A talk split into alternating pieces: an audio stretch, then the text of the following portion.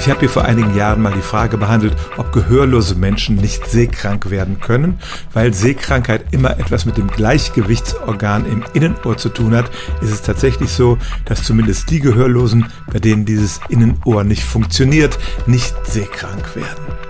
Gemeinhin ist die Erklärung für diese Seekrankheit oder auch die Reisekrankheit, die einen im Auto überfällt, dass es einen Widerspruch gibt zwischen der optischen Wahrnehmung, im Bauch eines Schiffes zum Beispiel sieht alles sehr konstant aus, und dem, was das Gleichgewichtsorgan wahrnimmt, nämlich einer heftigen Bewegung.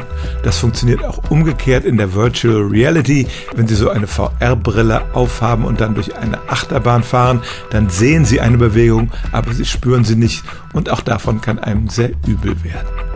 Wenn die Erklärung so einfach wäre, dann würden auch Blinde nicht seekrank werden, weil sie ja diese visuellen Eindrücke nicht haben.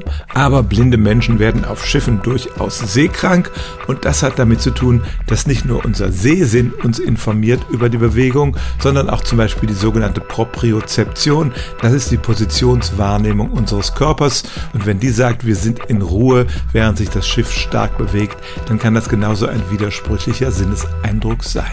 Also im Gegensatz zu gehörlosen Menschen, die tatsächlich nicht seekrank werden, kann blinden Menschen auf Schiffen oder auch im Auto ganz schön übel werden. Stellen auch Sie Ihre alltäglichste Frage unter stimmtz.radio1.de.